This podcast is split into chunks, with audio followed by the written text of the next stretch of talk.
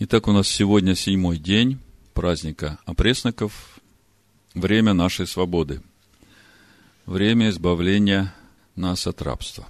Давайте прочитаем, как это было в книге Шмот, 14 главе, а потом перейдем уже в нашу жизнь. Я буду читать с 22 стиха.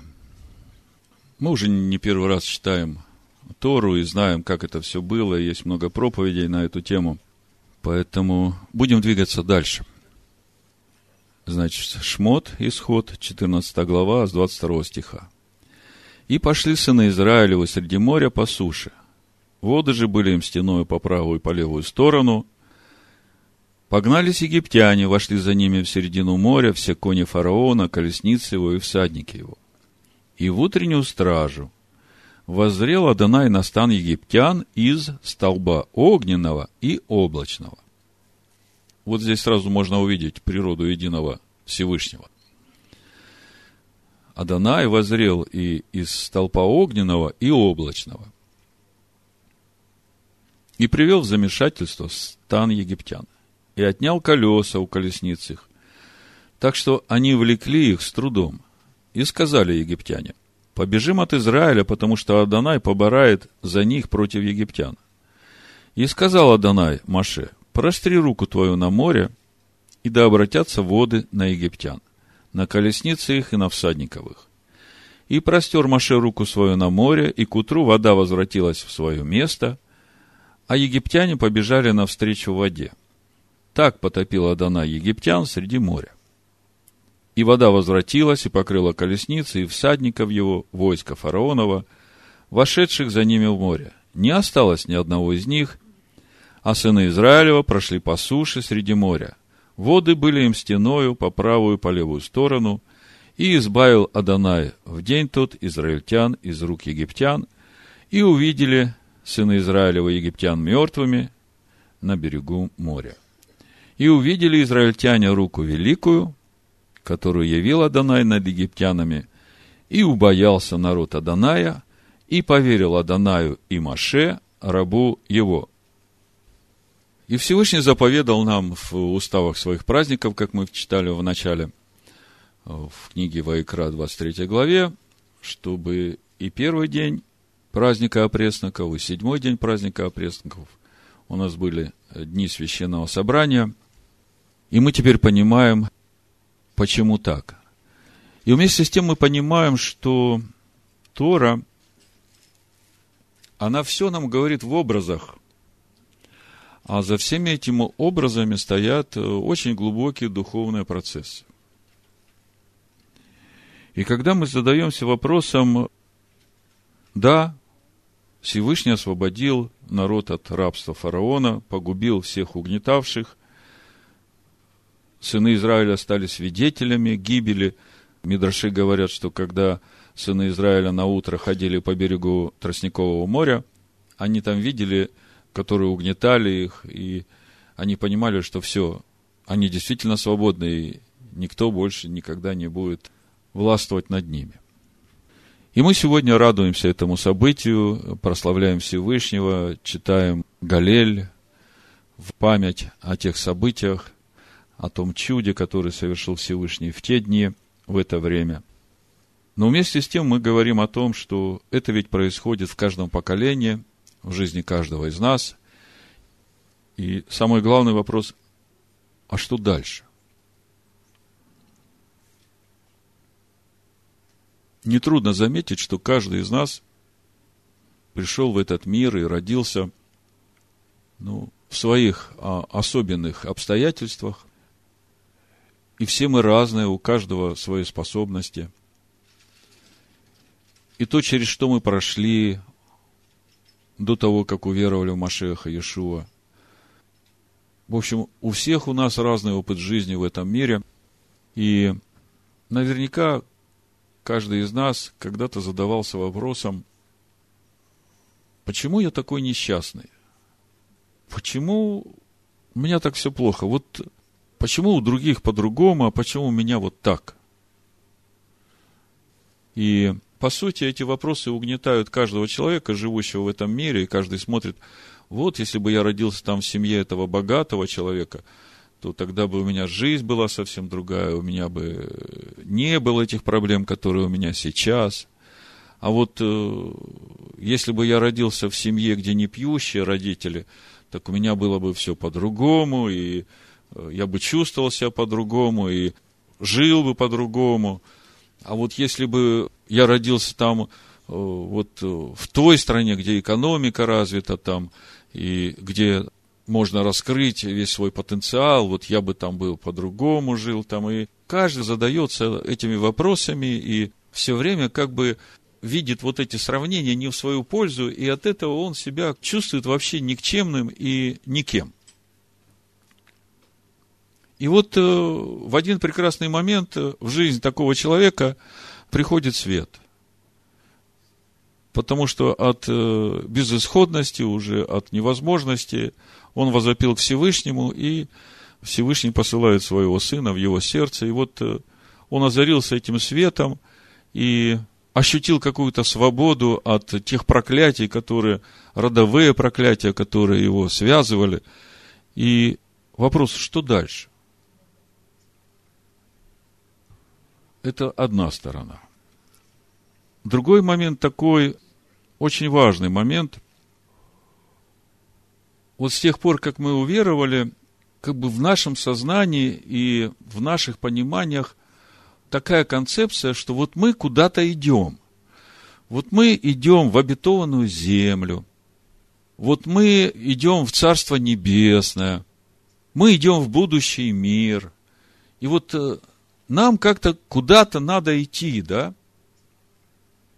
Но послушайте, если вы внимательно вдумаетесь в молитву «Отче наш», которую Иешуа оставил нам молиться, так там э, ни слова не сказано о том, что мы куда-то идем. Там наоборот сказано, что в конечном итоге царство, которое на небе, должно прийти на землю. Вопрос, а кто его принесет? А как это будет? Помните, как это была проповедь? Мы говорили о том, что Всевышний вне времени. И вот этот мир, в котором мы живем, и нам кажется, что мы уйдем из этого мира, да? На самом деле, вот Елисей, помните, сказал Всевышнему, Всевышний, открой ему глаза, чтобы он увидел, что тех, кто с нами, больше, чем тех, кто с ними. И что он увидел? Он увидел духовный мир. Духовный мир, который вокруг. Здесь же. Сегодня и сейчас он здесь, только мы его не видим. А что же произойдет, когда Царство Небесное придет и исполнится и на земле будет, как на небе? Мы ведь знаем, что это как раз именно тот момент во всем нашем пути, где, как мы думаем, мы куда-то идем, именно в тот момент Всевышний будет един и на земле, как на небе. То есть, не мы куда-то уйдем, а здесь что-то раскроется, чего мы сейчас не видим. По простой причине вот этой духовной слепоты и того, что мы еще духовно растем и очищаемся. В этом году, в первый день праздника опресноков, мы затронули очень глубокую тему. Мы говорили о совершенстве Всевышнего. Мы говорили о том, как любить врагов. И мы не понимали, где взять эту духовную силу, где эта мотивация, вот любить врагов. И мы увидели, что совершенство Отца, который любит все свое творение, который светит и, и дождь дает всему своему творению, оно как раз и раскрывается через все, что мы видим. Потому что все, что мы видим, его начало, его корни, в том числе и враги наши, они все во Всевышнем. То есть, это все раскрытие Всевышнего в этом физическом мире, ограниченном мире. Это проявление Всевышнего. И когда мы начинаем понимать, что вот все, что вокруг нас, это проявление Творца, тогда не только люди, тогда все, что живет, оно обретает для нас совершенно другую значимость.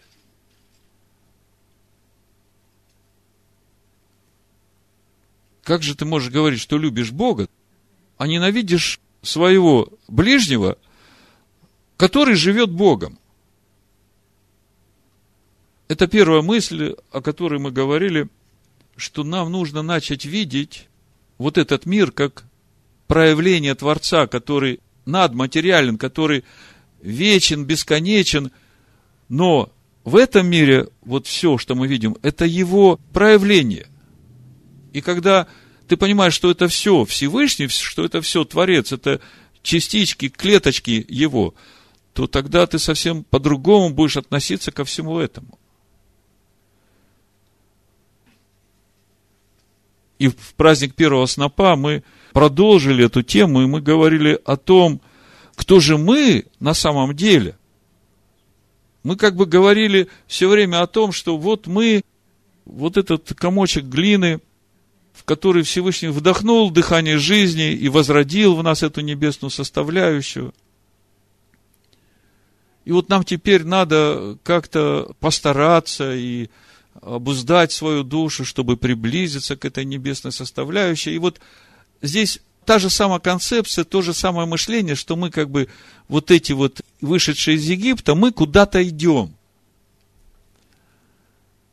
А на самом деле мы увидели, что вот те сыны человеческие, которые радовались на кругу жизни вместе с премудростью, которые были частичками тела Машиаха, это и есть мы, которые пришли в этот мир с какой-то целью.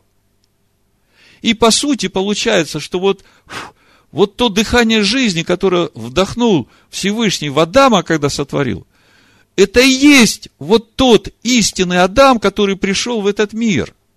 Для чего? Для того, чтобы этот мир сделать жилищем для Творца.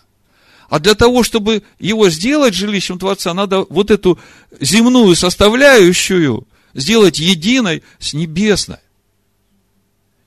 Вопрос, кто это должен сделать?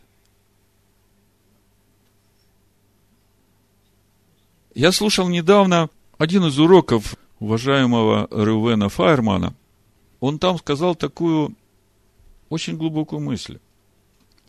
И он всегда говорит, что я ничего от себя не говорю, я только говорю то, что я подчеркнул в источниках наших мудрых отцов, которые углубились в познание Торы. То есть он ничего своего не говорит, но он раскрывает то богатство, которое есть уже в познании Торы у еврейских мудрецов. Так вот, он говорит, что мудрецы Торы утверждают, что каждая душа человеческая, которая пришла в этот мир, до того, как она пришла в этот мир в определенное время, в определенной ситуации, в определенной стране, в определенных родителей, она сама выбирала вот именно тот отрезок времени, в который ей нужно прийти в этот мир. И именно ту семью, в которой она должна прийти в этот мир. Как вы думаете, вы же понимаете, что речь идет именно о той душе, которая на кругу жизни вместе с премудростью радовалась в теле Машеха. Как вы думаете, когда она принимала решение вот прийти в этот мир, вот именно в это время, вот через эту семью, и вот родиться таким, какой ты родился, как вы думаете, чем руководствовалась вот эта душа, когда принимала это решение, чтобы прийти сюда?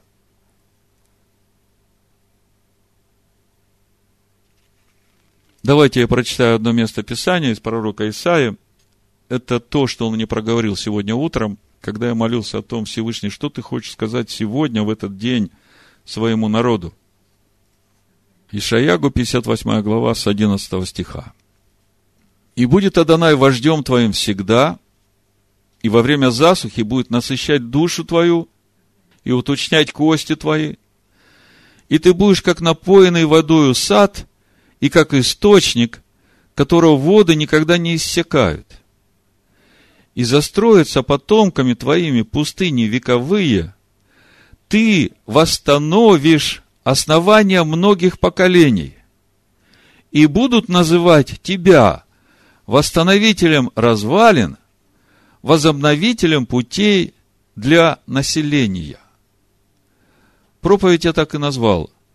Ты восстановишь основания многих поколений.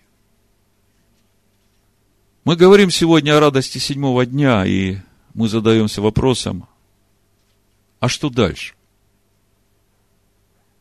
И мы знаем, что дальше будет происходить с народом в пустыне, на всем пути их странствования через пустыню в обетованную землю. И Тора говорит, что все это для того, чтобы человек научился жить Словом Всевышнего. И мы это понимаем. И мы как бы знаем, что будет происходить. Но мы не видим вот этот общий план. И вот сейчас мне бы хотелось, чтобы нам это немножко приоткрылось, и мы посмотрели на этот общий план вот не глазами вот этого человека, которого вывели из Египта, вот этого комочка глины, в которого вдохнули дыхание жизни, а вот глазами той души, которая пришла в этот мир с конкретной целью и родилась от конкретных родителей, в конкретных обстоятельствах,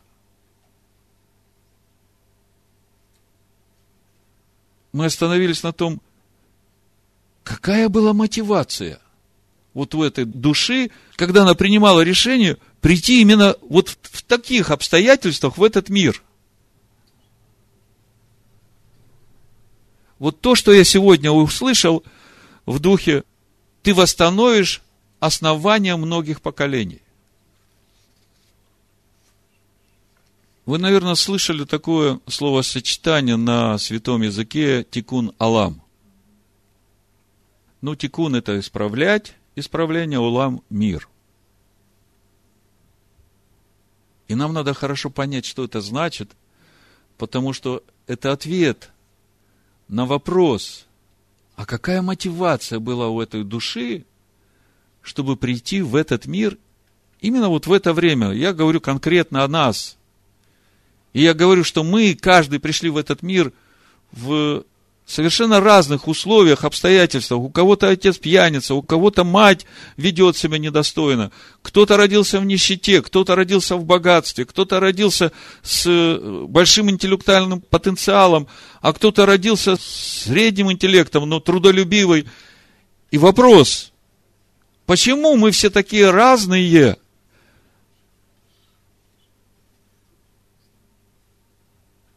уже из того, что я сказал, чтобы вы сами нашли для себя ответ, а почему действительно? Вы, вы как бы свою небесную душу еще только-только начинаете узнавать.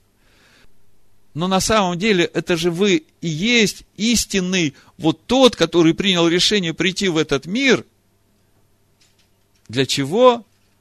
Для того, чтобы стать восстановителем своих поколений –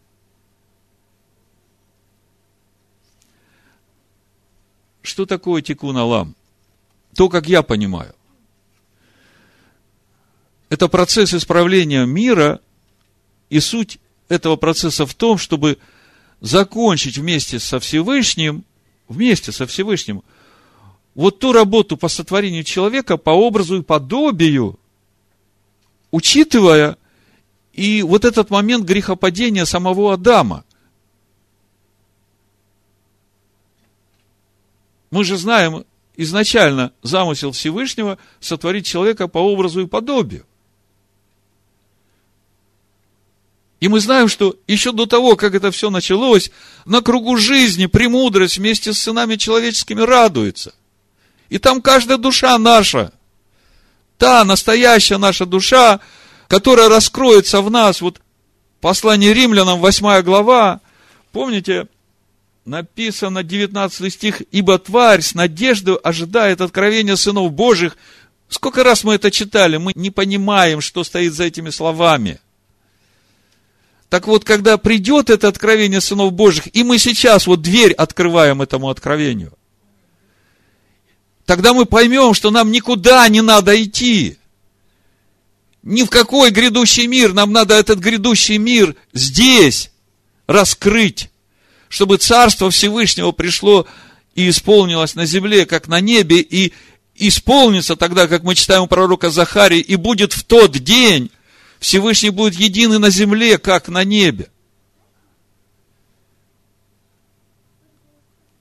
Другими словами, Тикун Алам – это время исправления этого мира. И главным исполнителем вот этого исправления является Машиах Иешуа. И всякий, который принял его в свое сердце и начал двигаться вместе с ним в этом направлении. И конечная цель этого исправления, чтобы Всевышний стал един и на земле, как на небе. И в послании евреев мы именно об этом и читаем в 9 главе. Давайте прочитаем. С 8 стиха буду читать. Сим Дух Святый показывает, что еще не открыт путь во святилище, доколе стоит прежняя скиния. Она есть образ настоящего времени, в которое приносятся дары и жертвы, не могущие сделать совести совершенным приносящего. То есть, когда автор писал эти строки, второй храм еще стоял. И которые с яствами, питьями, различными омовениями и обрядами, относящимися до плоти, установлены были только до времени исправления. Вот это время исправления, текун Алам, оно как раз и началось с первым приходом Машеха Иешуа. Потому что реально началось исправление – нашей внутренней сути, как мы читаем дальше, чтобы мы в совести стали совершенными. А в совести мы станем совершенными именно тогда, когда наша земная составляющая станет едина с небесной составляющей. Тогда совести нечего будет свидетельствовать. Поэтому дальше 11 стих написано, но Машиах, первосвященник будущих благ, придя с большей совершенную скинию, нерукотворенную, то есть не такого устроения, и не с кровью козлов и тельцов, но со своей кровью, однажды вошел во святилище, приобрел вечное искупление. Ибо если кровь тельцов и козлов и пепел телицы через окропление освящают оскверненных, дабы чисто было тело, то коль мне паче кровь Машиах, который Духом Святым принес себя непорочного Богу, очистит совесть нашу от мертвых дел для служения Всевышнему, живому и истинному. Вот, оказывается, что должно произойти в нас.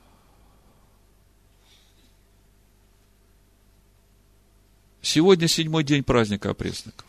Время нашей свободы. И мы начинаем видеть, что оказывается, вот то, для чего Всевышний нас освободил от рабство князю этого мира, для того, чтобы мы снова возродились вот от той небесной составляющей, кем мы были, и по причине грехопадения Адама, по причине этой смерти, которая вошла в мир, мы все рождаемся от своих родителей мертвыми, отделенными от этого небесного царства. Поэтому нам так тяжело осмыслить себя, как этих сынов человеческих, которые мы истинные. У нас все время эта точка отсчета от глины к Царству Небесному. Но мы сейчас находимся в таком историческом моменте вот этого всего процесса совершения человека, когда наше мышление должно перевернуться. Мы должны увидеть, что не мы, глина, должны прийти туда, на небеса, а мы это те небеса, которые пришли в этот мир, чтобы здесь сделать небеса. А для этого и нужно нашу земную составляющую очистить и осветить, чтобы, как написано в первой главе Барышит, чтобы мы начали властвовать над всем сотворенным, над зверями полевыми, птицами летающими. Суть этого властвования в покорении всего этого на служение Творцу. Когда ты так начнешь на себя смотреть, то тогда ты поймешь, что ты пришел в этот мир и родился в той конкретной семье, в которой родился, с той одной целью, чтобы исправить и восстановить основания твоего поколения, твоего рода. Вот 12 стих мы читаем, 58 глава Исаия, смотрите. «И застроятся потомками твоими пустыни вековые. Ты восстановишь основания многих поколений». Вопрос. Что должно произойти с нашими потомками, чтобы они могли принести жизнь в пустыню? Которые веками были в запустении места. Пустыня. И что должно произойти с нашими потомками, чтобы туда пришла жизнь? Какими они должны быть? Что мы должны делать сегодня и сейчас, чтобы нам восстановить основания многих поколений? Как мы можем восстановить основания наших поколений, наших отцов, дедов, прадедов, вплоть до Адама? Я говорю, что нам сегодня нужно посмотреть на все это и на себя глазами неба. Если мы все время смотрели на себя и на тот путь глазами земного человека, как бы на небо, то теперь нам надо посмотреть на себя глазами неба и на все, что здесь будет происходить, этими глазами неба. Это как раз фронт той работы, для чего мы сюда пришли. То есть, для нас открывается сейчас вполне конкретная, ясная, реальная цель. Ради чего мы в этом мире? И суть этой цели – исправить и восстановить основания, духовные основания своего рода. Есть такое понятие в Торе – покрыть наготу своего отца. Вы помните историю с Адамом? Что с ним случилось, когда он согрешил? Всевышний ходит по Эдемскому саду. Адам, где ты? Я спрятался. А почему ты спрятался? А потому что я наг.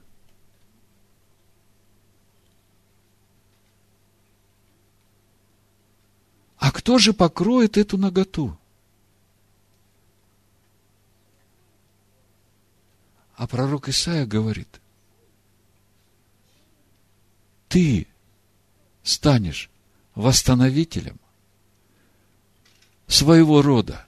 Ты покроешь наготу своих родителей. Когда мы читаем про Шема и Иофета в Берешит 9 главе, мы видим, как это они делали. И мы все время думаем, что это, ну, это та история, которая когда-то случилась, там, ну, Ноах сделал вина, выпил там, расслабился там. Послушайте, это же все духовные образы. Нам надо учиться смотреть на Писание духовно теми процессами, которые здесь заложены. Давайте прочитаем, попробуем увидеть. 20 стих, Барышит 9 глава. Нох начал возделывать землю и насадил виноградник. И выпил он вина, и опьянел, и лежал обнаженным в шатре своем. И увидел Хам, отец Ханаана, наготу отца своего, и, выйдя, рассказал двум братьям своим. Сим же, Шем и Иофет, взяли одежду и, положив ее на плечи свои, пошли задом и покрыли наготу отца своего. Послушайте, пошли задом, то есть пошли назад. Пошли назад, чтобы покрыть наготу своего отца. Многие, живущие в этом мире и даже уверовавшие, смотрят на своих родителей и пытаются отделиться от них, видя их недостатки, видя их несовершенство, и, по сути, раскрывают их наготу. А на самом деле мы пришли в этот мир для того, чтобы покрыть эту наготу. Шем и Афет взяли одежды. Адам, ты где? Янак. А его дети берут одежды и идут назад, чтобы покрыть эту наготу. Чтобы стать восстановителями своих поколений. И тут же благословение. Благословение для тех, которые стали на этот путь, чтобы покрывать наготу своих отцов. Другими словами, пришло время откровения сынов Божьих.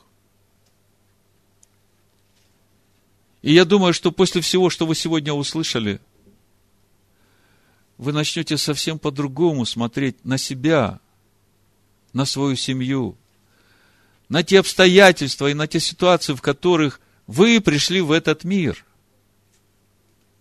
Подумайте, какой подвиг совершила ваша душа, которая была на кругу жизни, ваша божественная душа, когда приняла на себя такое решение прийти именно в эту ситуацию и разрешить ее, покрыв наготу отцов, прийти в единство со Всевышним.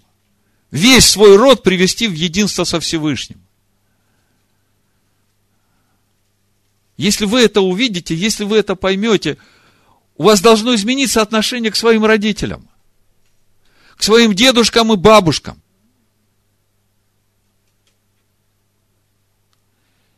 Если они умерли, то ты все равно своей жизнью, своим совершенством, своим единством со Всевышним – вот то, чем ты сейчас занимаешься, я говорю, освободили вас. Вот враги ваши здесь, под ногами вашими. И вы собрались идти в обетованную землю. Вопрос. А что дальше? А как? А зачем? И я вам сегодня говорю, что не куда-то мы пойдем, а сюда мы принесем Царство Небес. И это произойдет именно тогда, когда мы в себе покроем все эти недостатки наших родителей, вот той земляной души, которую мы получили по наследству. Славой Всевышнего. Когда Адам скажет Всевышний, вот он, я одет. Я могу стоять перед тобой, я в славе твоей. Потому что мои дети пришли задом и покрыли все промахи своих родителей. То есть вы подумайте, какой подвиг совершила ваша небесная душа, когда приняла решение прийти в этот мир именно в тех обстоятельствах, в которых она родилась. И теперь вы понимаете, что чем более стесненные обстоятельства, в которых вы родились, тем больше вызов, который вы приняли на себя. И это подвиг вашей души. Поэтому, когда вы теперь будете смотреть на свои недостатки, вы теперь уже будете смотреть на себя не глазами этой души земляной, которая ни на что не способна и ничего не может. Вы теперь понимаете, что это как раз вот то, ради чего вы пришли в этот мир, чтобы покрыть наготу своих отцов, чтобы очистить эти души, чтобы совершилось Царство Небесное и на земле, как на небе. И когда ты это будешь делать, твои дети будут смотреть на это, и они в своих поколениях будут продолжать это делать. И вот так вот потомки твои принесут жизнь туда, где вообще была пустыня, где не было жизни. И будет Адонай вождем твоим всегда. И во время засухи будет насыщать душу твою и уточнять кости твои – и ты будешь, как напоенный водой сад, как источник, которого воды никогда не иссякают, и застроятся потомками твоими пустыни вековые. Ты восстановишь основания многих поколений, и будут называть тебя восстановителем развалин, возобновителем путей для населения. Все творение с нетерпением ожидает откровение сынов Божьих, чтобы совершилось Царство Всевышнего и на земле, как на небе. Да будет так. Бешема Машеха Иешуа. Амен.